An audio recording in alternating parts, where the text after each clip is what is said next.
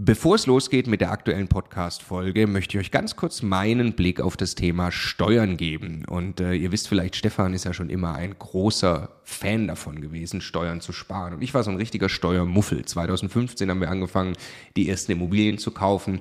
Und Stefan war schon immer drauf und dran, jeden Cent Steuern zu sparen, den man irgendwo sparen kann. Und ich fand das Thema immer irgendwie ein bisschen nervig. Ich dachte, ah ja, warum soll ich mich damit beschäftigen? Klar ist das toll, weniger Steuern zu bezahlen. Aber jetzt wollen wir doch erstmal Immobilien kaufen, Business aufbauen und so weiter. Und ich bin sehr froh und dankbar, dass Stefan sehr frühzeitig zum Beispiel angefangen hat, dass wir eine Holding gründen, die Immobilien in die richtigen Gesellschaftsstrukturen kaufen.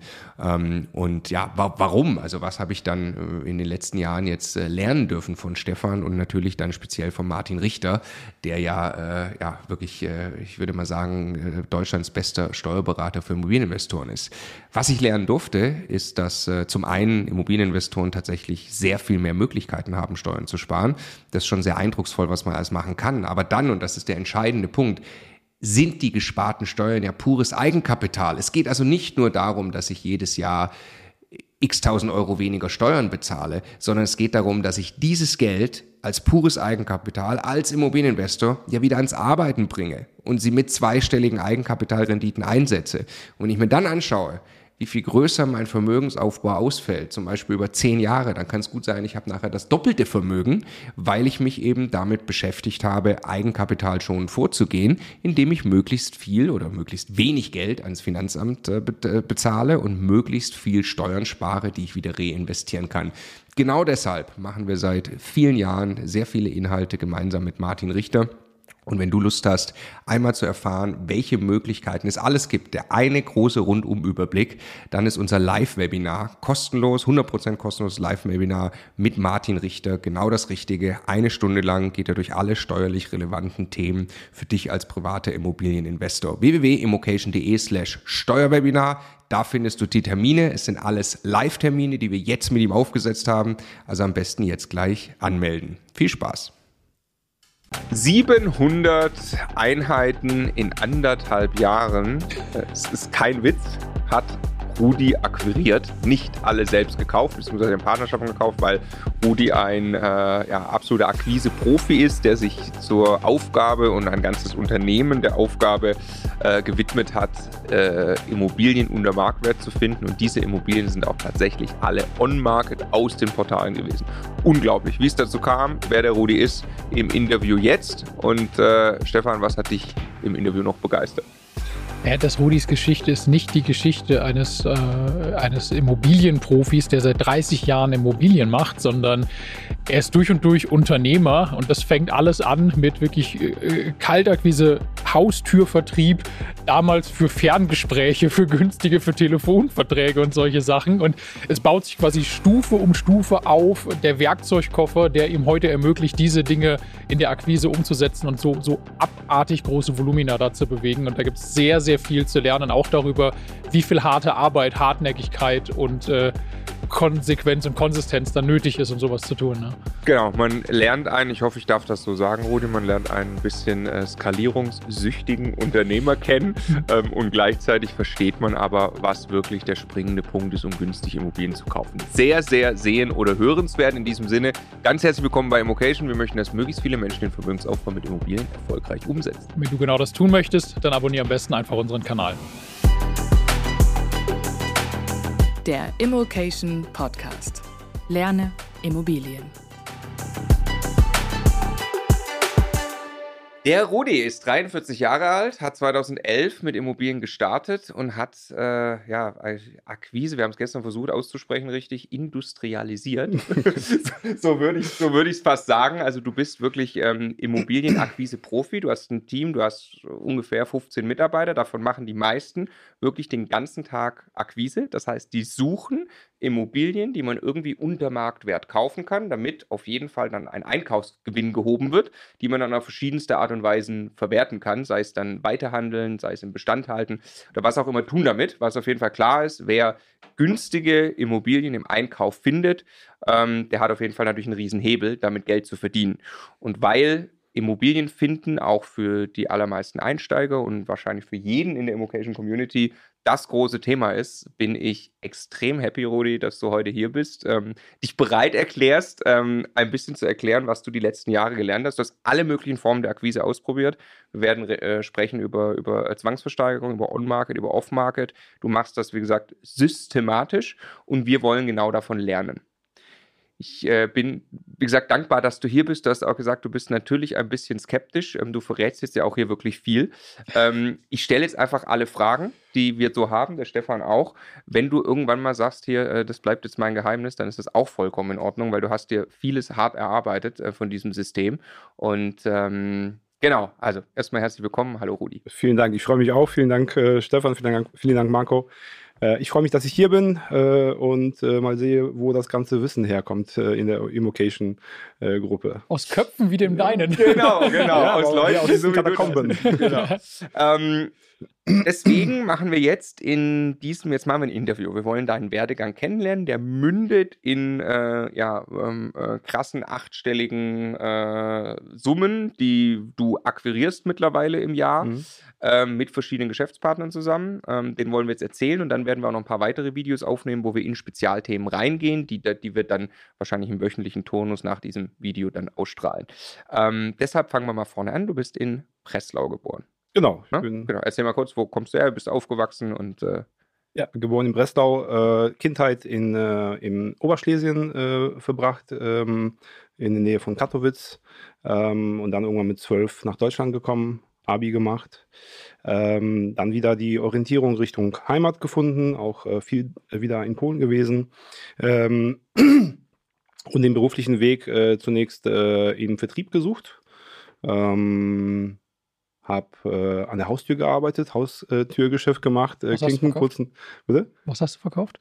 Äh, das war damals die Zeit 2000, 2001, als ähm, die Telekom äh, ihr Monopol verloren hat. Und dann ja. kamen die äh, günstigen Anbieter mit dem günstigen Telefonieren äh, auf den Markt und ähm, da war ich auch mit, mit an der Front, äh, an der Haustür, also tatsächlich mit an der Front. Du hast dann noch im, im Callcenter-Vertrieb gemacht in Polen? Oder ja, da? das kam erst später. Ja? Genau. Also du bist wieder zurück nach Polen irgendwann mal ähm, du warst dann, ich äh, guck, wir haben es gestern mal kurz notiert, ähm, bis, bis du 33 Jahre alt warst, hattest du nichts mit Immobilien am Hut, sondern warst eigentlich Vertriebler. Kann man das so sagen? Ich rechne, ich rechne mal rückwärts, also äh, bis vor zehn, äh, zehn Jahren habe ich nichts mit Immobilien am Hut gehabt. Ja, bis du 42 passt, ja. Genau, so. Äh, habe zwar eine abbezahlte, äh, schicke Immobilie gehabt, äh, ja. aber das ist ja genau der Beweis dafür, dass ich keine Ahnung hatte, ja. weil sie abbezahlt war. ja. ja. Und selbst bewohnt oder was? Ne? Bitte? Und selbst Genau, so also einfach ein schickes, eigengenutztes Häuschen. Ähm, Designer ähm, hat das mal projektiert und gebaut ähm, und ich hatte immer wieder gut Geld verdient und irgendwann mal äh, habe ich dann gesagt, ich kaufe jetzt ein, ein Haus äh, für meine Family. Äh, bin da auch ähm, junger Vater gewesen damals äh, und das ist dann halt der Traum, den ich auch irgendwo gelebt habe, dass man schön wohnt. Ähm, und ähm, damals verstand ich das Thema ähm, Sicherheit äh, oder Zukunftsorientierung äh, eben dahingehend, dass ich gesagt habe, besser einmal bezahlen. Du bist als Unternehmer immer ähm, äh, lebst du im gefährlichen, äh, ja. in gefährlichen Fahrwassern, ja, oder schwimmst in gefährlichen Fahrwassern. Und ähm, wenn es mal ähm, mit dem Business ähm, äh, schief äh, läuft, dann hast du zumindest die Immobilie abbezahlt und musst nicht irgendwann mal in die ZV gehen. Ähm, trotzdem war es ein Fehler, ähm, ja, also aus, aus, den heutigen, ähm, aus der heutigen Perspektive äh, würde ich niemals, ähm, ich würde mir wirklich ähm, mehrfach Gedanken darüber machen, ist es jetzt schon der richtige Zeitpunkt für eine teure eigengenutzte Immobilie? Ähm, und dann würde ich mir die zweite Frage stellen, will ich sie wirklich äh, voll bezahlen? Äh, und die dritte Frage, die, die ich mich noch stellen würde, die ich mir damals überhaupt nicht gestellt habe, ist, macht Erbbaurecht Sinn? Mhm. Ja? Okay. Mhm. Damit wisst ihr, äh, was ich da gekauft habe, mal 2009. Äh, ne? Das reicht für eine eigengenutzte Immobilie. Hm? erst recht für eine eigene genutzte ja, Immobilie ist das Und dann auch noch Frage. in der Pampa. Ja. Und man, okay. kann, man kann, kann man zusammenfassen, du warst äh, bis, bis zu deinem 33. Lebensjahr äh, erfolgreicher Vertriebler, hast Geld verdient, hast aber auch die ganze Kohle rausgehauen. So. Genau, immer wieder mal Geld verdient, immer wieder mal äh, auch äh, Geld äh, wieder ausgegeben, ähm, entweder sinnlos für Konsum oder aber auch bewusst Risiken, geschäftliche Risiken eingegangen, die dann auch mal nach hinten gegangen sind. Du hast ja immer ein Auf und Ab als Unternehmer. Ähm, und ich habe äh, fast immer All-In gespielt. Das heißt, äh, ja, Geld ist da, dann wird sofort damit gearbeitet, sofort investiert, äh, kopflos, äh, planlos teilweise, äh, immer skalieren, skalieren, skalieren. Ähm, und äh, dann bist du halt auch riskant unterwegs. Ne? Dann geht es auch mal nach hinten los. Hm. Ja, und ähm, ja, plus Konsum, klar. Aber mit 30, äh, mit 20 ist es auch schon mal gewesen, ja, also in den 20ern. Ähm, und das legt sich dann mit der Zeit. Ich glaube, das ist der Vorteil des äh, Älterwerdens, dass man irgendwann mal auch Dinge versteht, die man vorher nicht verstanden hat. Ja, ja, ich habe es ja gestern gesagt. Also, äh, du, ich möchte gleich mit dir über den Turnaround Point sprechen. So hast du es gestern genannt wo ja äh, einer bei mir war, als äh, ich die erste kleine Immobilie kaufen wollte, 58.000 Euro Kaufpreis für eine Wohnung ähm, und die Bank äh, förmlich oder die Vermittlerin förmlich schockiert darüber war, was ich die letzten Jahre verdient habe und wie wenig mhm. ich dafür auf dem Konto habe. Mhm. Ne? Ähm, genau, da äh, habe ich einige Sachen gelernt zu dem Zeitpunkt. Jetzt kommst du eben auch an den Turnaround Point. Mit 33 bist du deutlich anders vorgegangen. Kannst du den Punkt mal beschreiben und was da passiert ist? Das war aber immer noch der Anfang äh, dessen, was äh, jetzt sich so äh, festigt. Genau, ne? ja. ähm, der Turnaround war irgendwann mal zu sagen, ähm, wir müssen einen Branchenwechsel vollziehen. Also wenn ich über wir spreche, dann meine ich mich und meinen äh, besten Freund äh, und auch Geschäftspartner langjährigen. Ähm, und ähm, auch wenn er überhaupt nicht ein äh, im Vordergrund steht, ist er immer, immer auch hinten mit, mit auch. dran, auch heute. Wir haben ähm, Vertrieb gemacht jahrelang. Also einmal in Deutschland äh, habe ich Haustürgeschäft gemacht, dann aber auch als Unternehmer äh, über 200 äh, oder an die 200 äh, angestellte Vertriebsmitarbeiter. Das ist ganz wichtig. Dieser, dieses Haustürgeschäft war damals immer im Angestelltenverhältnis. Das heißt, als ich es gemacht habe, war ich angestellt, trotzdem provisionsorientiert mhm. bezahlt. Äh, und später, als ich äh, Unternehmer war, habe ich auch also circa 200 Angestellte äh, sozialversicherungspflichtig äh, angestellte Mitarbeiter gehabt, die diesen Vertrieb gemacht haben. Ähm, so, und dann haben wir aufgrund der polnischen äh, Affinität, äh, haben wir auch Geschäft in Polen machen wollen mit meinem Partner, weil er auch in Warschau sitzt. Und ähm, dort hatten wir nicht den Background, dort hatten wir nicht das Netzwerk, äh, dort hatten wir nicht das Know-how, um Haustürgeschäft zu machen. Wir haben es teilweise gemacht, aber das große Geschäft haben wir dann eher immer noch im Vertrieb, aber äh, über äh, Telefonmarketing, also über Callcenter äh, gemacht, auch mit eigenen Produkten. Also irgendwann mal haben wir uns aus dieser Position gelöst, äh, dass wir für andere verkaufen äh, unterschiedliche Produkte, ob, ob das jetzt Telefonanbieter äh, waren oder Stromanbieter äh, oder Pay-TV-Anbieter. Äh, irgendwann waren, waren wir, haben wir unsere eigenen Produkte vertrieben, ne? vor allem in, in, in Warschau mit, mit dem eigenen Callcenter. Ne? Ähm, wir haben IT-Dienstleistungen angeboten, hergestellt, angeboten, vertrieben ähm, und ähm, ja, es ist, Vertrieb ist halt immer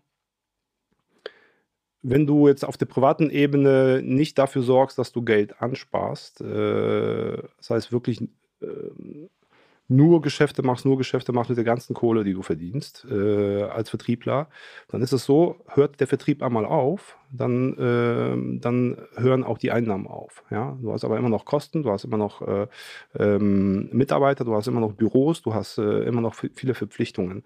Ja? Das heißt, du bist da sehr, ähm, sehr äh, unter Druck immer aktiv äh, zu produzieren, zu liefern, zu, zu verkaufen.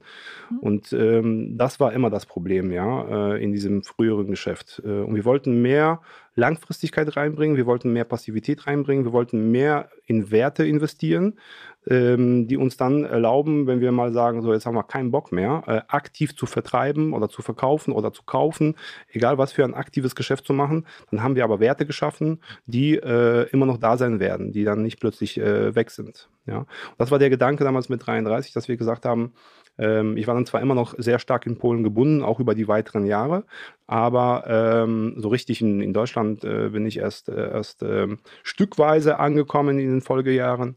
Ähm, aber wir haben damals gesagt, so jetzt wollen wir mal in die Immobilienbranche. Ja, Im Endeffekt haben wir gesagt, Immobilie ist wie jede andere Handelsware. Das heißt, ob wir jetzt äh, uns äh, für den Handel mit Kugelschreibern entscheiden würden, wir wissen eins, wir müssen Kugelschreiber günstig einkaufen oder günstig herstellen und wollen sie dann massenweise äh, zum Marktpreis auf den Markt bringen und, und, mit Gewinn verkaufen. Ja? Das muss auch mit Immobilien möglich sein. Und die Frage war, wo kriegen wir jetzt günstige Immobilien her? Ja, und ähm, der Gedanke war als allererstes ZV. Was ich möchte, ich möchte einen Punkt, das, ich finde das super geil, was du gerade gesagt hast. Ne? Du hast jetzt nicht gesagt und dann möglichst teuer verkaufen. Und du hast eigentlich gerade schon gesagt, am ja. Ende ist Geld verdienen mit Immobilien ist eine Frage der Akquise. Da gehen wir jetzt gleich ins Detail. Und das Geld verdienst du eigentlich in dem mhm. Moment, wo du gut einkaufst. Und dann musst du es einfach nur zum ganz normalen Marktpreis verkaufen. Du musst da niemanden über den Tisch ziehen oder sonst irgendwas im Verkauf. Ne? Und äh, das finde ich, find ich super spannend, wie das gerade du brauchst ja, Du brauchst ja die Schnelligkeit, du brauchst die Umschlagshäufigkeit. Äh, du willst ja eine Immobilie schnell, möglichst schnell drehen, weil das Kapital ja gebunden ist. Und wenn du das tun willst, dann kannst du nicht äh, ein äh, Übermarkt verkaufen ganz genau, wollen. Du kannst nicht über Markt. Ne? Du musst ja. schon Markt äh, vielleicht ein bisschen, äh, bisschen teurer ähm, als, mhm. als der Durchschnitt, aber weil du auch vielleicht Mehrwerte geschaffen ja. hast, ja. Ne? weil du ganz besonders ähm, eine tolle Immobilie hast oder sie äh, dahin gebracht hast, weil du äh, hochwertig renoviert hast, saniert hast, ähm, dann kann man ja auch ein bisschen äh, über Markt gehen. Ja? ja? Aber wenn du schnell verkaufen willst, musst du zum irgendwo Pi mal Daumen zum Marktpreis verkaufen. Und das Geld verdienst du demnach, indem du günstig einkaufst. Genau. Ja. So, erste Idee hast du gesagt, war die Zwangsversteigerung. Genau. Wie lief das? Ja, das lief erstmal. Ähm, wir sind jetzt in 2010, ne? Auf nee, wir sind 11. 2010, 11. ja gut, 2010, okay. Ende 2010, 2011 so ungefähr. Also Finanzkrise gerade hinter uns. Habe ich, hab ich mich nie mit beschäftigt. Gut. Okay, ähm, dann zurück. Lag daran, dass wir äh, immer verkauft haben in der Vergangenheit. Vertrieb hat immer funktioniert, ja. äh, ungeachtet aller äh, Entwicklungen auf den Märkten. Und ähm, klar habe ich das wahrgenommen, dass da die, für viele die Welt untergeht, ähm, aber wir haben uns da überhaupt nicht äh, daran orientiert. Ne? Also es ja, mag ja blauäugig wieder sein, aber vielleicht deswegen, ja, weil wenn man gesagt hätte, oh mein Gott, jetzt äh, Krise und äh, man erstmal erst abwarten, erstmal schauen, dann hätten wir vielleicht 2010, 2011 nicht angefangen. Ja, das ist geil. Wenn du in dem Moment, wo du nicht weißt, dass es gerade nicht geht, setzt du dich möglicherweise darüber hinweg und machst es dann. Ja, und ich finde den, den, simplen Vergleich auch so geil. Einfach zu sagen, ja, wenn ich einen Kugelschreiber günstiger einkaufe, als Leute bereit sind, dafür dann zu bezahlen, dann mache ich eine Marge, lass mal gucken, ob das nicht auch mit Immobilien geht. Und ja. das funktioniert ja auch in solchen Zeiten. Ne? ja. ja. Okay. Was habe ich gemacht? Also ich habe äh, erstmal bei YouTube geschaut, ja, bei, bei Google geschaut, welche Informationen gibt es über Zwangsversteigerungen. Ähm, dann habe ich das Portal ZVG-Portal entdeckt, äh, habe gesehen, dort werden die Immobilien oder die äh, Versteigerungstermine äh, angekündigt. Da gibt es auch Gutachten. Habe angefangen, diese Gutachten zu lesen. Aber ähm, kein Peil eigentlich von Immobilien. Ganz oder? genau, kein okay. Peil. Ne? Du hast dann Gutachten durchgelesen. Okay. Richtig. Hm? So mittlerweile, also jetzt äh, zehn Jahre später, sind es tausende äh, Gutachten, die ich gelesen habe. Wie viele Zwangsversteigerungen warst du? Was würdest du schätzen? Tausende. Tausende. Ja, ich, also jetzt nicht nur ich persönlich, aber wir als, Unterne als, als ja. gesamtes Unternehmen. äh, ich habe die ersten zig äh, mitgemacht. Äh, ich habe auch in, immer wieder, auch in der weiteren Zeit, auch immer wieder Zwangsversteigerungstermine äh, äh, auch besucht, um einfach mal dabei zu sein, auch mit Mitarbeitern äh, im Wege, im, im Rahmen der Ausbildung. Ähm, aber in, in, insgesamt sind das natürlich Tausende. Ja. Also wir machen gleich noch ein, äh, wollen noch ein separates Video nur für Zwangsversteigerung aufnehmen, für ja. jeden, den das im Detail dann interessiert. Wie geht das? Startbedingungen Schritt für Schritt durch so ein Tier. Lohnt sich das überhaupt noch? Das, ähm, äh, das machen wir gleich. Aber als, als, als dein, dein Werdegang quasi würde mich interessieren, bei den ersten ZV-Terminen, ähm, hattest du äh, irgendwie Angst vor dem Thema? Zahle ich zu viel? Hast du, weil man kauft ja die, das Überraschungspaket mhm. irgendwie oder wie hast du dich da rangetraut? Ähm, ich war immer sehr nervös.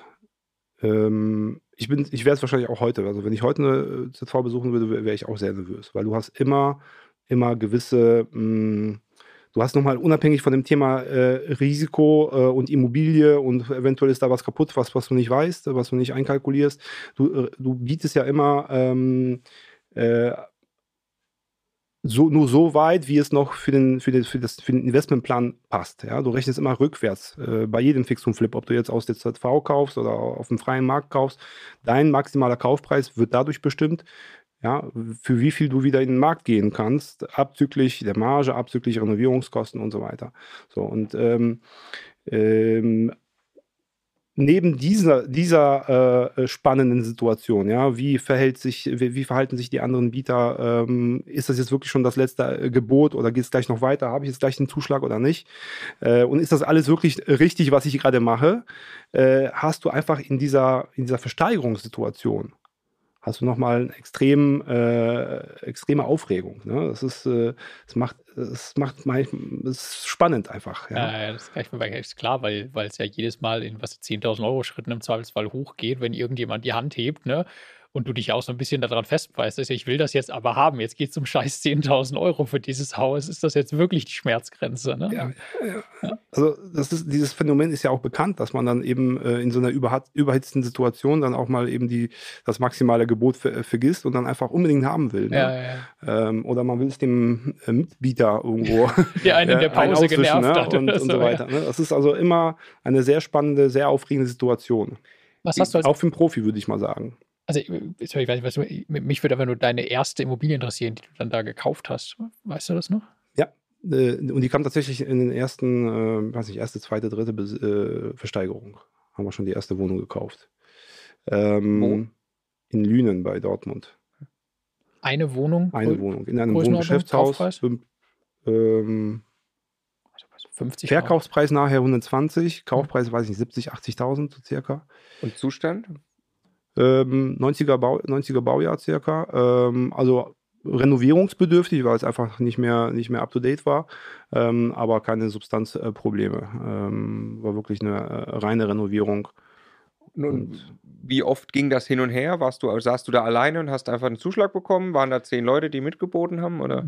Es war nicht so voll. Die Wohnung äh, wurde jetzt auch äh, zum, zum zweiten Mal oder sowas versteigert. Also es, es gab schon mal einen Termin, an dem ähm, die, die Wertgrenzen einfach äh, nicht erreicht wurden. Ja, Das und, Mindestgebot quasi nicht. ja genau. Der Gläubiger war nicht zufrieden und dann ging es nochmal halt in den zweiten Termin. Bank nicht, wahrscheinlich, Gläubiger. Bitte?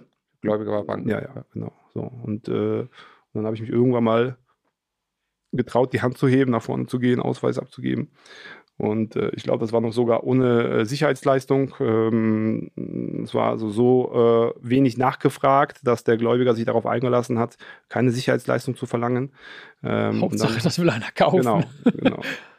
Und äh, dann hast ja, Aber der interessante, interessant, interessantere Punkt ist, ähm, nach meinen ersten ähm, Recherchen, die ich über das Thema angestellt habe, habe ich dann irgendwann mal meinen Partner, der war dann auch kurz, kurz, kurzzeitig auch in Deutschland, äh, ähm, zu mir gerufen und gesagt, komm, abends äh, mal hingesetzt, äh, pass auf, Thema Zwangsversteigerung, Immobilienzwangsversteigerung, so und so funktioniert das. Lass uns einfach mal 50.000 Euro in die Hand nehmen, also ganz, ganz, ganz kleinen Test und lass uns einfach mal versuchen, was zu kaufen. Hm. So, da musste ich ihn wirklich noch überreden, ähm, weil er fand das nicht so toll, dass das eben teilweise damals noch eine, eine Katze im Sack war.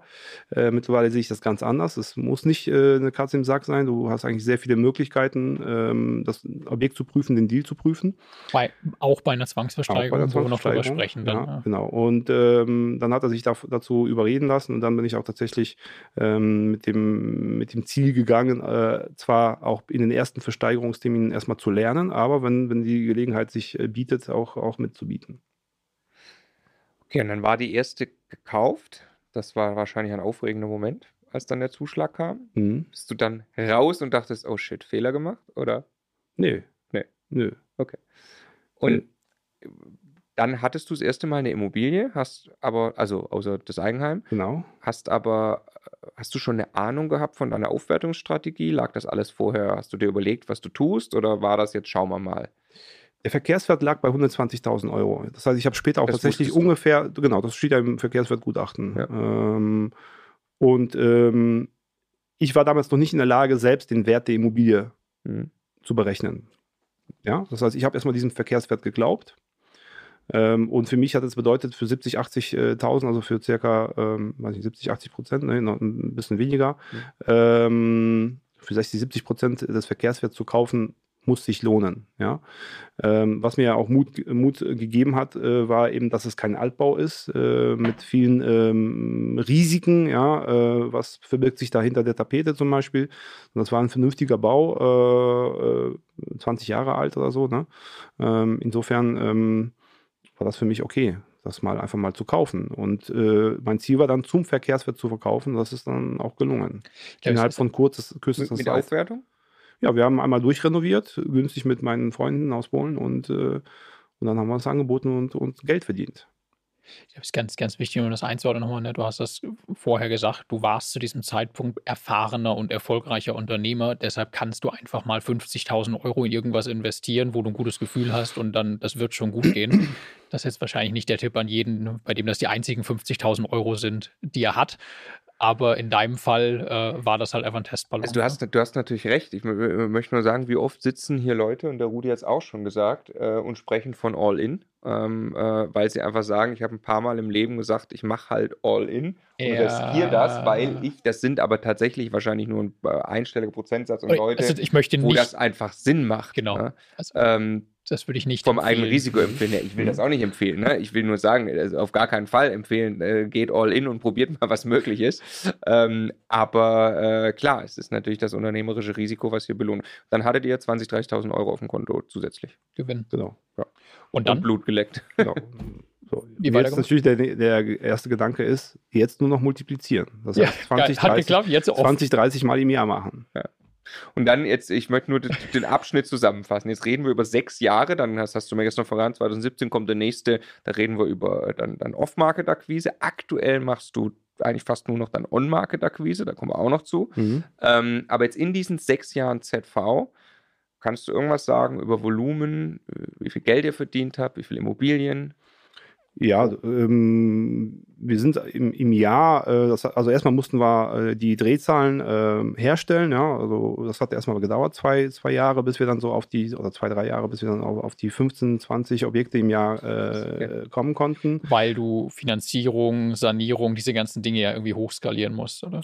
Äh, Finanzierung ist nochmal ist noch eine ganz andere Geschichte, da kommen wir vielleicht im nächsten Video drauf, da kannst du also, hast du bei Zwangsversteigerungen äh, ein paar Möglichkeiten ähm, der mhm. äh, gewollten oder ungewollten äh, Fremdfinanzierung von Banken. Mhm. Ähm, äh, aber eher ging es ja darum, ähm, wenn du skalierst, das heißt, du willst jetzt, äh, ich sage jetzt mal, im Jahr zehn Objekte kaufen, dann kannst du dich nicht darauf verlassen, dass du es in deinem Amtsgericht vor deiner Haustür machst. Das heißt, nur in deinem Ort. Mhm. Äh, weil dann, wir haben uns natürlich nur die Objekte dann ausgesucht, die ähm, für unser ähm, Investmentplan, für unsere Investmentstrategie gepasst haben. Wir ja. wollten kaufen und verkaufen. Ja. Und wenn du wieder an den Verkauf zuerst denkst, dann denkst du eher an Immobilien, die äh, Eigennutzer suchen, also Einfamilienhäuser, Eigentumswohnungen, aber Eigentumswohnungen dann eher jüngeren Baujahres, mhm. ähm, äh, weil es einfach, wenn, wenn ein Mensch sich ein Eigenheim kauft, ob jetzt ein Haus oder eine Wohnung äh, für die nächsten 20, 30 Jahre, dann will er auch etwas Solideres haben. Ja? Das heißt, wir haben gesagt, solche, solche Objekte suchen wir. Und dann hast du natürlich jetzt nicht nur solche Objekte am laufenden Band, äh, in deinem Amtsgericht oder in deiner äh, Region von 20 Kilometern Umkreis oder so. Ähm, und selbst wenn du nur solche äh, 20, 30 hättest im Jahr, dann äh, hast du bei mindestens, äh, ja, bei 90 Prozent hast du so eine hohe Nachfrage, dass du eben dann als Bieter äh, aussteigst und eben nicht unbedingt ersteigerst. Das heißt, die, ähm, die Voraussetzung dafür, dass wir wirklich skalieren konnten, war, dass wir in die Breite gehen dass wir eben nicht nur vor der Haustür arbeiten in Dortmund oder Umgebung, sondern dass wir äh, das, ganze, äh, äh das ganze Bundesland machen. Das heißt, 180, glaube ich, Gerichte gibt es in, in NRW alleine. Ähm, das heißt, da brauchst du Manpower, du brauchst Leute, die, äh, die äh, zu den Amtsgerichten fahren, die äh, Unterlagen besorgen, Objekte besichtigen und so weiter. und das war die Voraussetzung für die Skalierung. Und diesen Aufbau zu machen, Manpower, Know-how vermitteln, Leuten ja. das beibringen, das hat natürlich gedauert. So, jetzt ist aber der Markt genau in der Zeit, in, in, in der wir eingestiegen sind, hatte eigentlich dann schon eine Tendenz, äh, dass immer weniger Objekte auf den Markt kommen, äh, kamen, also auf den Zwangsversteigerungsmarkt. Ja. Also genau, 2017 habt ihr aufgehört, da war, da war genau. es schon sehr schwierig. Da konnten wir uns kaum noch ernähren ja. äh, von diesem Geschäft, ja. ähm, weil ähm, äh, du hattest eine Manpower aufgebaut äh, und irgendwann mal gab es dann auch noch wirklich äh, im, ganzen Bundesland schon viel zu wenige Zwangsversteigerungstermine, viel zu wenige Zwangsversteigerungsobjekte. Ja. Viele Menschen konnten sich immer, äh, immer mehr retten vor der drohenden ZV durch äh, eben einen rechtzeitigen Verkauf der Immobilie. Äh, jeder Schuldner kann seine Immobilie auch verkaufen vor dem hm. Zwangsversteigerungstermin. Ja, weil das Geld gerade günstig war, gab es viele Käufer und deshalb Ganz konnte genau, man ja. Oder auch mal umschulden, ja. ja. Äh, selbst umschulden oder mit, mit jemand aus der Familie ähm, ja. nochmal einen Kredit aufnehmen ähm, und, äh, und so weiter. Viele Termine waren angesetzt, wurden aber dann aufgehoben.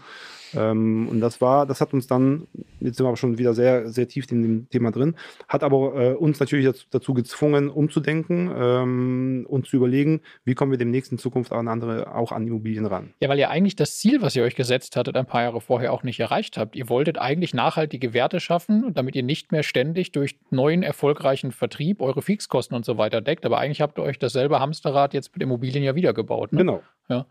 Okay. Und war das, war am Ende bei 2017 mit, nach der ZV-Zeit, warst du oder wart ihr an einem Punkt, dass ihr gesagt habt, boah, jetzt haben wir, jetzt sind wir finanziell erstmal sehr, sehr gut durch, äh, schon ziemlich weit oder war Ganz und gar nicht. ganz und gar nicht, sondern Ganz gesagt, jetzt, jetzt erst recht, jetzt müssen wir. Nee, also wir waren äh, eigentlich finanziell total platt. Ja? Also wir haben immer noch, wir haben unsere Ziele immer noch nicht erreicht. Wir haben zwar immer wieder gutes Geld verdient, wir haben ähm, äh, Unternehmen sechs Jahre lang äh, äh, entwickelt und am Leben gehalten. Ja, äh, wir sind nicht hops gegangen oder so, ähm, aber wir haben natürlich nicht das Vermögen aufgebaut. Ja, Aber Ähm. warum nicht? Ihr müsst doch, wenn ihr 100 gute Deals gemacht habt, mit jeweils nur einer Marge von 30, 40, 50.000 Euro oder, oder 20.000 Euro, Ja. dann ist das schon viel Geld. Ja, es sind äh, Fixkosten. Ähm, das sind, also es ist Sie natürlich eine Manpower. Wir haben damals auch 20, 30 Leute gehabt, zwar auch sehr Ja. viele junge Leute, auch in der Ausbildung. Das heißt, wir haben versucht, da schon die Kosten zu, zu reduzieren. Ähm, aber trotzdem, die Kosten fressen auf und du kannst jetzt nicht immer, immer von dem gleichen Gewinn ausgehen. Wir haben auch null, plus minus null Geschäfte gehabt, Ja, weil wir ja, uns ja. eben auch verrechnet haben in den Investment Case. Ähm, wir haben äh, sehr häufig äh, pro Objekt Gewinn gemacht, aber auch nicht immer. Ja. Ja. also auch ein paar Mal äh, ins Klo gegriffen haben wir auch. Ja. Ja, es ist halt, es ist tatsächlich, es ist was anderes irgendwie als Einzelinvestor ein paar Deals im Jahr so zu machen und das ganze Geld wirklich dann behalten zu können, ohne dass man einen großen Fixkostenblock so. Es ist was anderes als ein Unternehmen mit all den Strukturen und Fixkosten aufzubauen. Ne? Ja. Das, das, das funktioniert einfach anders und dann brauchst du auf einmal eine riesige Schlagzahl, einfach nur um das am Laufen zu halten. Ja. Ja. Genau. Das war Ja, dann nicht mehr möglich und dann mussten wir uns äh, eben umorientieren. Ja, und dann äh, habt ihr euch umorientiert auf Off-Market-Akquise, kann man so sagen? Mm, noch nicht. Äh, also noch nicht gleich 2017. Das war jetzt noch nicht die Idee, wir gehen in die Off-Market-Akquise, sondern der entscheidende Punkt war 2017, ähm, dass wir gesagt haben, ähm, wir haben jetzt Immobilien gelernt, wir sind Unternehmer, wir sind äh, zu vielem fähig, wir können viele Wege gehen, die andere nicht äh, gehen können, wollen. Ähm, wir ähm, äh, können Mehrwert bieten anderen, ähm, anderen Leuten, anderen Investoren. Ähm, und was wir bis dahin äh, gemacht haben, ist, wir haben immer für uns selbst gearbeitet. Das heißt, wir haben immer ein eigenes äh, Mikro, äh, einen eigenen Mikrokosmos gehabt. Uns hat es nicht interessiert, was macht die Konkurrenz. Ähm, uns hat interessiert, was machen wir. Wir wollten keine Leute reinholen in unser Geschäft. Äh, wir wollten nicht so viel preisgeben von uns. Und ähm, 2017 haben wir, und das war wieder so eine äh, Situation, an, ich, an die ich mich äh, sehr gut erinnere, genau wie damals 2011 an das Gespräch mit meinem Partner, komm, lass uns mal, mal 50.000 Euro in die Hand nehmen. Ähm, ich habe, äh, meine Freundin wird, wird das auch bestätigen, ähm, ich kann mich an viele Sachen nicht erinnern, teilweise, was ich vor einer Woche gemacht habe, aber diese Schlüsselsituationen, die sind einfach hängen geblieben. Und genauso eine gab es dann 2017. Ich habe dann meinen, meinen Partner angerufen und gesagt, äh, pass auf, da findet eine, eine Immobilienmesse in Dortmund statt, deutsche Immobilienmesse. Komm, lass uns mal raus endlich mal. Lass uns mal an die Öffentlichkeit. Lass uns den Menschen erzählen, was wir machen, was wir können. Ähm, lass uns mit unserer Manpower dahin. Lass uns unseren Leuten äh, schöne blaue Kleidung kaufen. Ja, alle schön äh, gleich an, äh, gekleidet. Und lass uns da ein bisschen für Furore sorgen. Ja, ähm, und lass uns einfach Geschäftspartner gewinnen. Lass uns Investoren gewinnen, die Geld haben und wir haben das Know-how, wir haben die Deals. Ähm, da muss doch was bei rumkommen. Und auch da hat er gesagt, okay. und dann haben wir uns, einen Stand angemietet bei, bei der Deutschen Immobilienmesse und ähm, haben dort zwei Tage die Messe gerockt. Und dort sind dann Menschen auf uns aufmerksam geworden. Die haben uns dann wiederum eine Plattform ge äh, geboten. Ähm, wir haben auch sehr viele Impulse äh, bekommen von vielen, von vielen Menschen in der Folge, nicht nur jetzt äh, in der, äh, auf der Messe. Ähm, wir haben einfach Menschen kennengelernt, die unsere Horizonte erweitert, erweitert haben. Weil, was haben wir bis dahin gemacht? Wir haben ZVs gemacht, wir haben Eigennutzerimmobilien gekauft und wir haben geflippt. Noch nicht mal richtig fix und flip, nur teilweise fix. Wir haben oft Objekte einfach so weitergeschoben, wie sie waren. Fische Äh, und weg auch gerne ja. genannt. So. Und ähm, wir wissen ja, wie viele andere Möglichkeiten es gibt, mit Immobilien zu arbeiten. Ja? Mehrfamilienhäuser, Buy and Hold, ähm, Fix und Flip. Und das sind die, äh, das sind die äh, Horizonte, die uns äh, aufgezeigt wurden. Wir haben dann einfach überlegt, was können wir jetzt hier mit diesen Kontakten machen? Was suchen andere Investoren? Was wollen andere Investoren? Wo gibt es den, die Engpässe, die wir füllen können? Dann haben wir uns eine riesen Datenbank aufgebaut und dann haben wir gesagt, so jetzt gehen wir einfach mal Off-Market, klar, wir akquirieren Off-Market-Deals. Äh, wir gehen raus an die Haustür. Das heißt, wieder das Wissen aus, äh, aus der Vergangenheit aktiviert, keine Angst vor, vor äh, Ablehnung, äh, vor negativen Reaktionen der Menschen. Einfach mal raus an die Haustür und sich einfach mal durchfragen, wer ist hier der Eigentümer und äh, fragen, kennen Sie jemanden, der ein Haus verkaufen möchte oder vielleicht wollen Sie Ihr Haus verkaufen und das wieder in einer Masse, damit unten eine Quote bleibt, mit der man arbeiten kann. Ja? Und eben genauso wie Haustürakquise, äh, genauso auch nochmal telefonisch, was ja auch, äh, was ja auch durchaus möglich ist. Ne? Also du hast, äh, du hast mir gestern äh, gesagt, der, der, der äh, hast es gerade auch beschrieben, ein ganz wichtiger Baustein, den ich auch extrem unterstreichen möchte, ist, dass du dich geöffnet hast zu, zu Netzwerken, dass du dich geöffnet hast, mit Menschen zu sprechen, die dich wieder inspiriert haben, die dir Input gegeben haben und ähm, euch eigentlich in die Breite haben gehen lassen. Rausgekommen dabei ist, dass du selber probierst, Eigentümer rauszufinden, also quasi ein Off-Market-Deal auf die Art und Weise zu, zu, äh, zu, zu, generieren, dass du einen Eigentümer ansprichst. Auch dazu werden wir separaten Inhalt noch machen, wie das genau, genau, geht, wie du dann die Gespräche führst, wie man denjenigen davon überzeugt, dann die Immobilie zu verkaufen und so.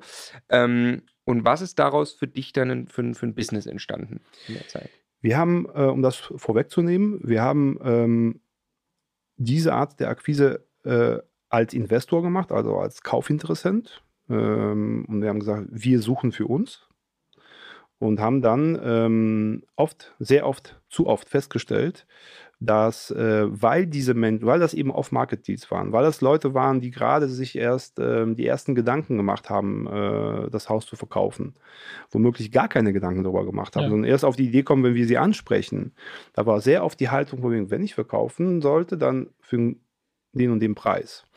Ähm, und weil diese Leute keinen Berater hatten, der sie schon mal von diesen äh, Vorstellungen abgeholt hat und runtergeholt hat, haben wir ähm, nur selten äh, Deals auf dem Tisch gehabt, auf Market, zwar ohne Maklergebühr und, und so weiter, aber, aber was den Kaufpreis anbelangt, Deals auf dem Tisch äh, gehabt, die ähm, als Investor mit den höheren Anforderungen eines Investors eben ähm, kaufbar gewesen waren.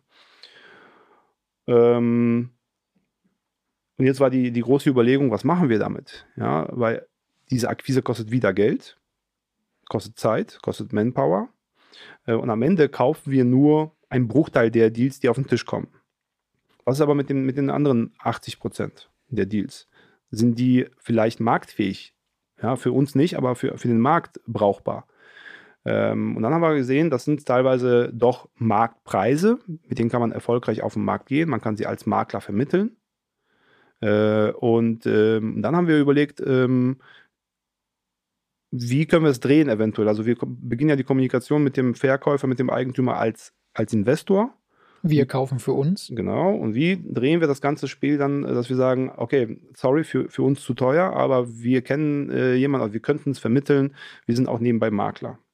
Und da haben wir festgestellt, äh, dass die Leute, dass da ein bisschen das Vertrauen schwindet. Ähm, die Leute haben dann äh, so den Verdacht, dass wir von Anfang an Makler gewesen sind. Die allererste Frage, die dir immer ein Verkäufer stellt, wenn du einen Direktkontakt hast, ist, sind sie denn Makler? Mhm. Ja, also es gibt Menschen, die sind offen für Makler.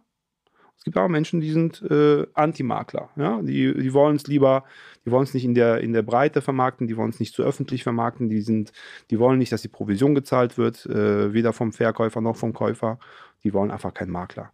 So, und dann äh, musst du dich rechtfertigen, war, äh, wie das, wie, wie, ob du jetzt nicht wirklich zuerst ein Makler gewesen bist, ne, der sie belogen hat. Und dann haben wir die Entscheidung getroffen, okay, wir machen die Ansprache direkt als Makler.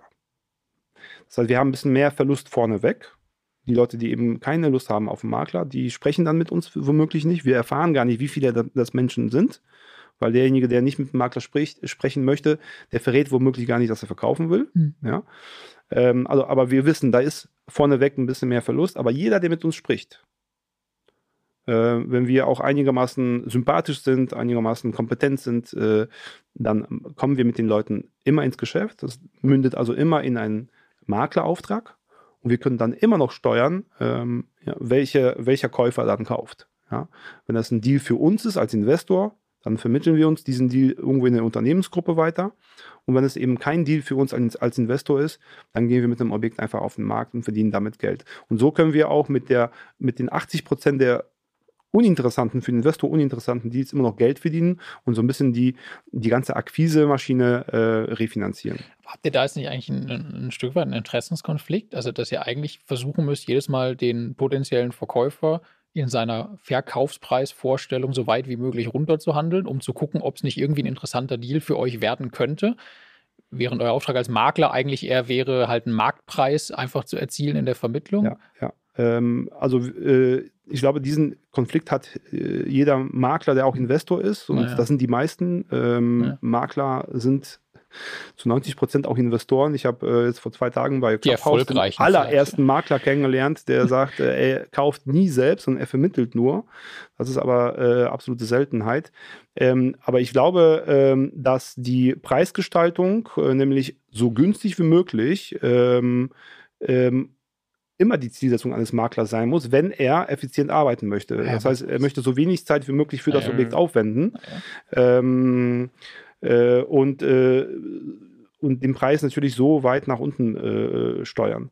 Ähm, er hat das Dilemma, der Makler hat immer das Dilemma, wenn er dem Kunden vor, äh, vorneweg verspricht, zum Maximalpreis zu verkaufen und es nachher nicht tut, dann ist es ein, das, dann hat ein Problem. Ja? Dann ja. muss er das mit seinem Gewissen äh, selbst vereinbaren. Ähm, wir haben das eigentlich nie versprochen. Wir haben immer gesagt, ähm, ähm, dass es, ähm, dass ein Objekt, wenn es eben mit dem maximalen Preis äh, und selbst mit dem Marktpreis rausgeht, dass, dass, die, dass die Vermarktungszeit immer länger ist, als wenn man günstig und attraktiv auf den Markt geht. Ähm, das äh, ist immer die Gefahr der, äh, des, ähm, des Verbrennens des Objektes. Ähm, und ähm, man eröffnet sich ja immer die Möglichkeit, wenn man günstig in den Markt reingeht, äh, als Makler auch nochmal eventuell äh, ja, ein kleines äh, Bieterverfahren auszulösen. Ja? Ähm, aber ähm, wir, wir waren fein mit uns. Also wir haben jetzt nicht das Gefühl gehabt, dass wir jetzt hier den, den Kunden über, über den Tisch ziehen. Ja. ja. Hat sich das gelohnt? Ja, es hat, hat uns auf jeden Fall, ähm, es hat uns äh, ähm, wieder Leben eingehaucht. Äh, wir haben wieder Umsätze gemacht. Äh, wir konnten wieder ähm, optimistisch in die Zukunft schauen. Äh, wir haben wieder äh, Plus gemacht. Wir haben wieder was äh, anhäufen können. Das war wirklich nach der, nach dem, nach der ZV, nach der ZV-Geschichte für uns auf jeden Fall wieder ein Fortschritt, ja, wieder ein, ein Auf. Kannst du was sagen zum irgendwie dann Handelsvolumen im Jahr oder wie viele Deals oder? Das ähm, kann ich dir jetzt nicht so genau sagen, ähm, weil jetzt kommt meine Freundin ins Spiel, äh, die äh, ähm, also das ist jetzt eine Geschichte, die geht so ein bisschen ins Private. Ähm, ähm, weil du hast ja auch gerade gesagt, 2017 fing irgendwann mal diese Geschichte an mit, äh, mit dieser äh, Off-Market-Akquise, direkten Eigentümer-Akquise. Ähm, dann ist 2018 äh, und meine Mutter verstirbt. Hm. Ähm, und ähm, mir geht's schlecht. Und ähm, viele Leute wollen irgendwas von mir im Job. Ich bin, ohne mich funktioniert das ganz und gar nicht. Äh, jeder kommt rein in mein Zimmer und hat äh, irgendwelche doofen Fragen. Ähm, und ich habe gerade nicht so die, äh, ja, die Zeit und die, und die Stärke und die Kraft, äh, mich mit allem auseinanderzusetzen. Ähm, und irgendwann mal sage ich, äh, Leute, äh, ich bin weg. Ich mache jetzt mal zwei, zwei Wochen Urlaub. Und ähm, es geht mir nicht gut ich weiß nicht, ob ich das so auch klar gesagt habe. Ich glaube, nur den, den engsten äh, Menschen habe ich das gesagt. Ähm, für alle anderen war ich auf einmal weg.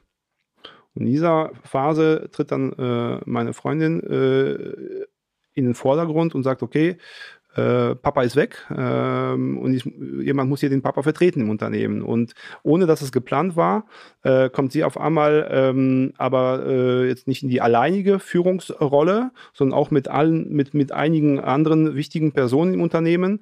Äh, gleich, äh, gleichermaßen kommt sie in die, in die Führungsrolle, weil ich nicht da bin. Und irgendwann mal wird sie dann in diesen zwei Wochen, ähm, wird ihr klar, dass ich wahrscheinlich länger wegbleibe ähm, und nimmt diese Herausforderung an, wird auch von den zwei, drei anderen Mitverantwortlichen äh, äh irgendwo auch als die Person dann angesehen, die wirklich dann den, den, den Hut auf hat. Ähm, und auf einmal, ähm, auf einmal sage ich, äh, Leute, macht jetzt alles alleine. Ja, ich bin raus. Und ich suche mir später, wenn ich über, über diese Trauerzeit hinauskomme, äh, suche ich mir eine andere äh, Aufgabe. Und ähm, dann sind wir schon in 2019. Mhm.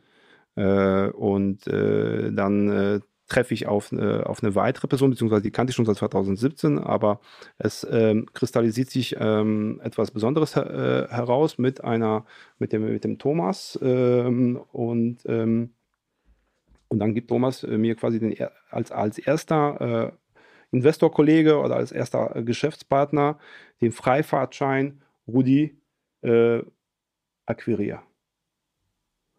Und äh, ich habe dann einfach mal äh, überlegt, okay, was haben wir alles schon gemacht? Wir haben ZVs gemacht, wir haben äh, Off-Market-Akquise gemacht, die direkte Eigentümerakquise.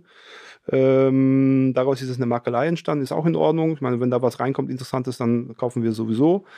Ähm, und dann fiel mir ein, ähm, wir haben irgendwann schon 2016, 2017, 2018 vielleicht, ich weiß es nicht mehr genau. Auf jeden Fall sind wir jetzt in 2019 und mir fällt ein, ich habe doch mal ein Tool bauen lassen, ähm, äh, quasi also eine, eine, eigene Software bauen lassen, die alle äh, Angebote von Immobilien Scout, von Immowelt, von eBay Kleinanzeigen äh, quasi äh, scannt und in unser eigenes System, äh, in unserem eigenen System erfasst.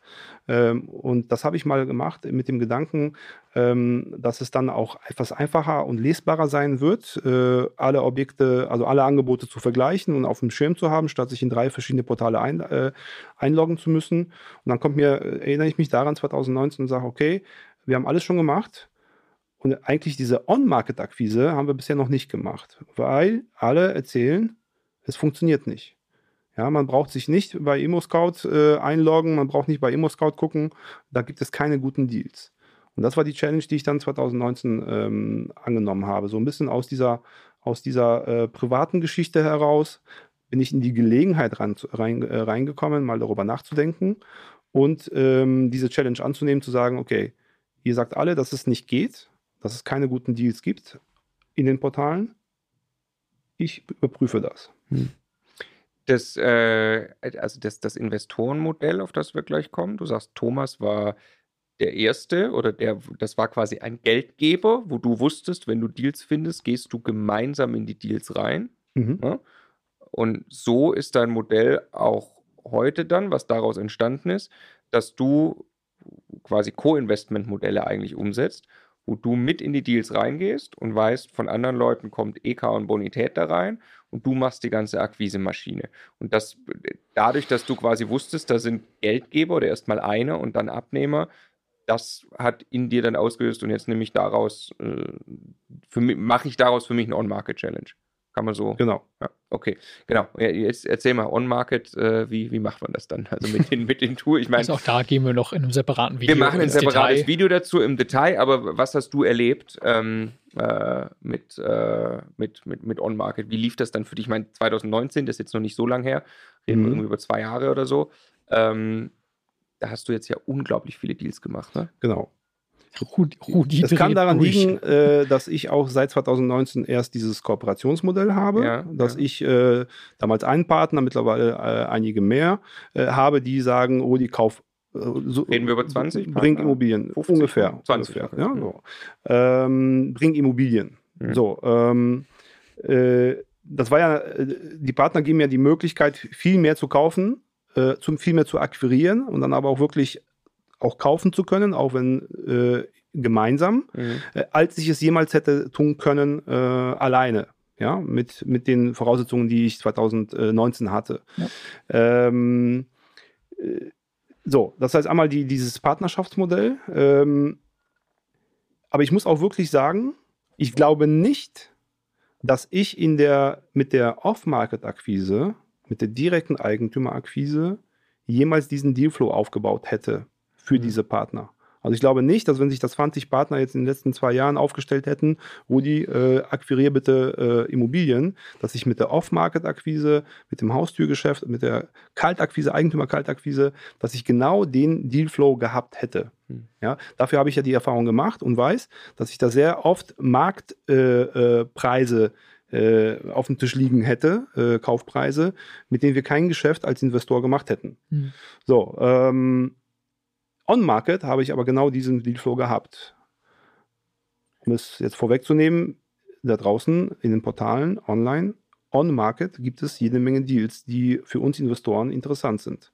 Also wenn wir später über Zahlen sprechen, dann sind das nicht äh, Ankäufe gewesen des Kaufens wegen, damit mhm. wir einfach mal sagen können, jetzt haben wir x äh, äh, Objekte, äh, x Einheiten und, äh, und so viel Euro ausgegeben, sondern das sind Deals, die wirklich den Ansprüchen eines, eines Investors äh, genügen. Du hast mhm. ja jetzt auch eine, eine eine Einkaufsmarke äh, im Prinzip wirklich, wirklich etabliert in letzter Zeit. Du bist, wir haben uns dann auch kennengelernt. Wir haben von dir zwei großartige äh, Deals bekommen in NRW.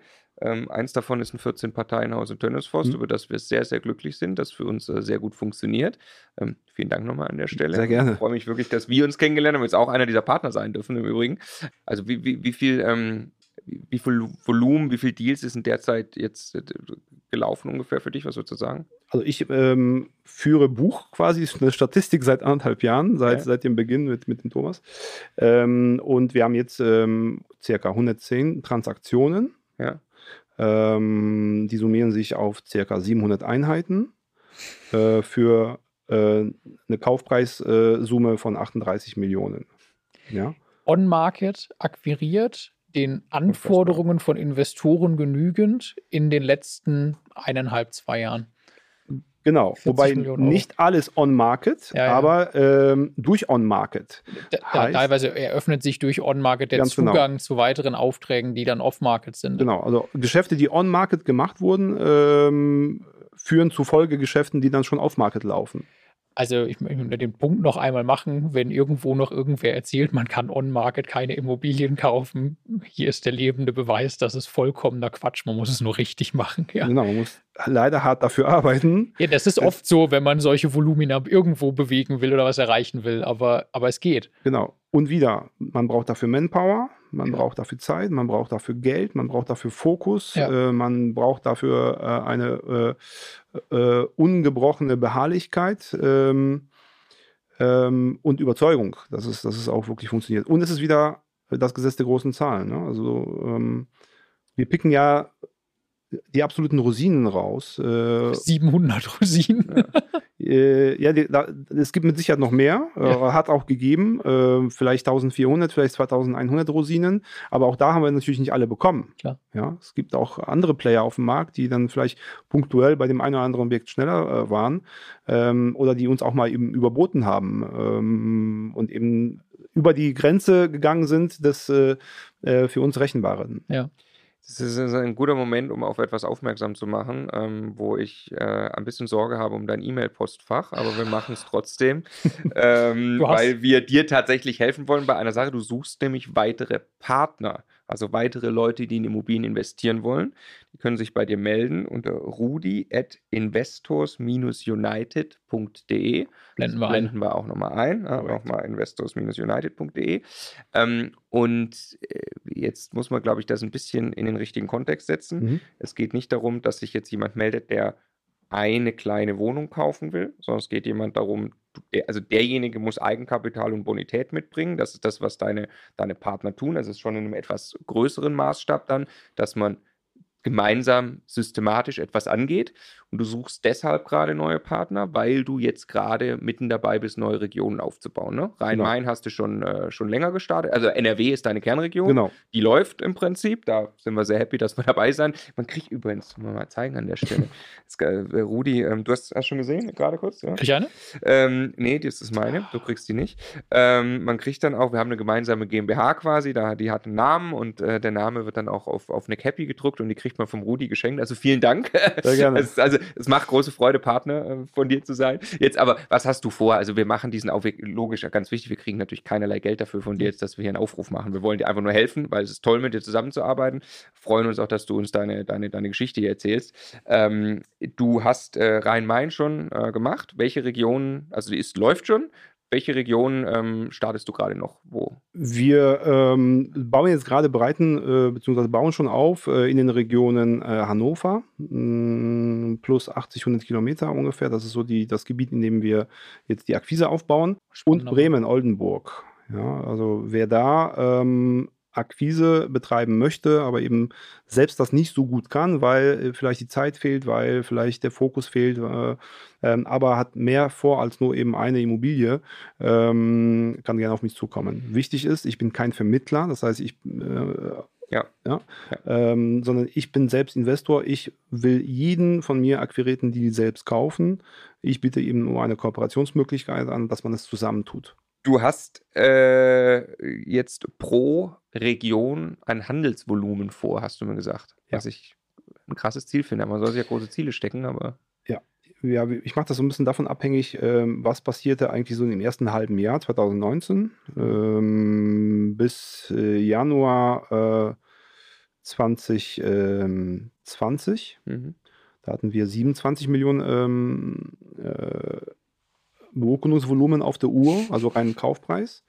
Ähm, wenn ich also heute von äh, 38 spreche, dann ist es ein Jahr Corona äh, Mhm. mit drin. Also das äh, ähm, ist, schon, äh, ist schon eine Bremse. Mm, Also ausgehend davon, dass wir in Kürze raus sind aus dieser Pandemie, äh, dass sich alles wieder gelegt hat und äh, der Markt wieder ganz normal funktioniert, dann gehe ich von einem Beurkundungsvolumen pro Region von circa 30 bis 50 Millionen Euro pro Jahr. Was dein Ziel ist. Also man kann, Das ist mein Ziel. man Genau. kann, man kann, äh, man kann schon wieder sagen, du schaffst es nicht, nicht zu skalieren. Du hast dir schon wieder brutal viel vorgenommen. Ja, ähm, Nächstes Hamsterrad. Äh, ja, ich wollte gerade, du hast gestern äh, nämlich auch zu mir gesagt, ähm, ich habe eigentlich zu wenig Altersvorsorge jetzt gemacht. Ich Mhm. mache hier äh, riesen Dealvolumen seit zwei Jahren ähm, und jetzt äh, hast aber noch keinen eigenen Bestand groß aufgebaut, weil kein Fokus drauf und kein groß, kein nennenswerten, ja. Also ich hatte Ja. ja, immer auch aus der, aus der, aus der äh, ZV-Zeit habe ich ja aber noch irgendwelche äh, Überbleibsel äh, gehabt, äh, die man dann auch aber nach und nach dann auch abgestoßen hat. Ähm, äh, und dadurch, dass ich immer mit Partnern kaufe, äh, hängt es mehr von dem Partner ab, ob er in, in dem gemeinsam gekauften Objekt eher langfristiges Projekt äh, und unsere gemeinsame oder nur seine exklusive äh, Altersvorsorge sieht. Ähm, aber ich tatsächlich jetzt, äh, ich kaufe ja nichts alleine irgendwie. Also es ist nicht so, dass, dass die besten Deals äh, sich der Rudi alleine kauft äh, und dann die zweitbesten äh, in die Partnerschaften anbietet, sondern ich kaufe eigentlich auch die absolut Top-Deals immer mit Partnern. Ähm, und ähm, dadurch baue ich mir jetzt nicht unbedingt meinen exklusiven Bestand auf, mh, sondern immer einen gemeinsamen. Und der Teil, ein Teil dieses Bestandes wird gedreht, wird geflippt äh, und ein Teil bleibt dann hoffentlich äh, bald ein etwas größerer Teil auch mal im Bestand liegen und, äh, und dann lässt man die Objekte ein bisschen entwickeln, vielleicht dann auch mal einen Paketverkauf macht oder sowas. Ähm, aber hier kommt wieder meine Freundin ins Spiel, die macht tatsächlich einen persönlichen äh, Bestandsaufbau äh, und Altersvorsorge und äh, da hoffe ich, dass ich irgendwann mal auch mit abgesichert bin. Sau gut. Ich, ich möchte mal kurz die Profit-Rechnung von gestern nochmal noch mal machen. Wenn du jetzt äh, bisher in dieser On-Market-Zeit, wenn du da jetzt 38 äh, Millionen irgendwie Handelsvolumen mit äh, bisschen, bisschen Dip durch die Situation ist, ähm, dann haben wir gestern mal hochgerechnet, weil diese Deals sind ja teilweise schon, schon weitergehandelt, teilweise sind sie eben noch einfach in den in GmbHs im Bestand, werden dann weitergehandelt und gerade aufgewertet. Dann hast du irgendwie so ein bisschen ähm, äh, Kaufnebenkosten draufgeschlagen, ein bisschen Sanierung, Aufwertung und, und glaubst äh, da was für eine Marge ungefähr rauszuholen in Summe? Also jetzt mal Pi mal Daumen gerechnet, diese 38 äh, Kaufpreis, 38 Mhm. Millionen Kaufpreis macht jetzt mit Kaufnebenkosten, mit äh, Renovierungskosten, Sanierungskosten macht ungefähr 50 Millionen an, also Mhm. Gesamtinvestitionsvolumen. Und wenn wir immer bei Fix und Flip von 20 Prozent äh, Mhm. äh, Gewinn äh, kalkulieren, vielleicht mal 15, vielleicht mal 25, äh, und das ist auch ganz egal, ob wir wirklich vorhaben, kurzfristig zu verkaufen oder erst in, in drei oder fünf Jahren oder zehn Jahren verkaufen werden, dann sprechen wir eigentlich von einem, ja, von einem ähm, Einkaufsgewinn Einkaufsgewinn, also nicht Verkaufsgewinn, sondern Einkaufsgewinn, mhm. äh, aus diesen anderthalb Jahren von etwa 10 Millionen Euro.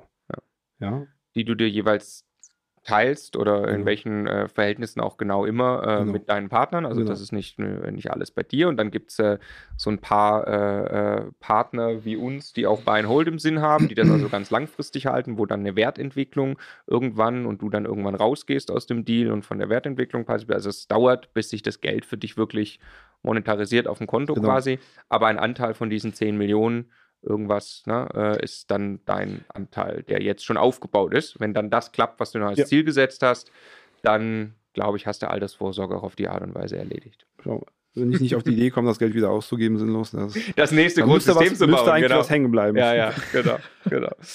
ähm, Vielen Dank, Rudi, für das ganz tolle Interview. Was wir jetzt machen, wir nehmen jetzt ein paar äh, kleine Einzelfolgen auf, die wir nachfolgend mhm. ausstrahlen. Wir wollen natürlich jetzt On-Market einmal kurz strukturiert wie, äh, durchgehen. Wie machst du es? Wie machst du es? Also ne, diese, diese On-Market. ich jetzt selber Immobilien? Dann äh, Off-Market, wie kann man Zielgruppen besitzen? Auch damit hast du dich sehr intensiv beschäftigt. Wir machen mhm. Off-Market, wie du ähm, äh, mit Klinken putzen. Wir wollen diesen Dialog üben. Auch ich selbst habe äh, das testweise mal in München gemacht. Hätte gern von dir ein mhm. kleines. Ähm, Coaching, wie ich es hätte besser machen können, weil der Deal ist am Ende nicht zustande gekommen. ähm, wir reden über Zwangsversteigerung, Co-Investments, ähm, so die Richtung werden wir ein paar Videos aufmachen. Also es lohnt sich, ähm, Rudi und Immocation auch äh, bei YouTube äh, äh, und, und, Podcast natürlich äh, die nächsten Wochen zu verfolgen. Vielen Dank fürs Gespräch. Vielen Dank an euch, dass ich dabei sein durfte. Sehr gerne.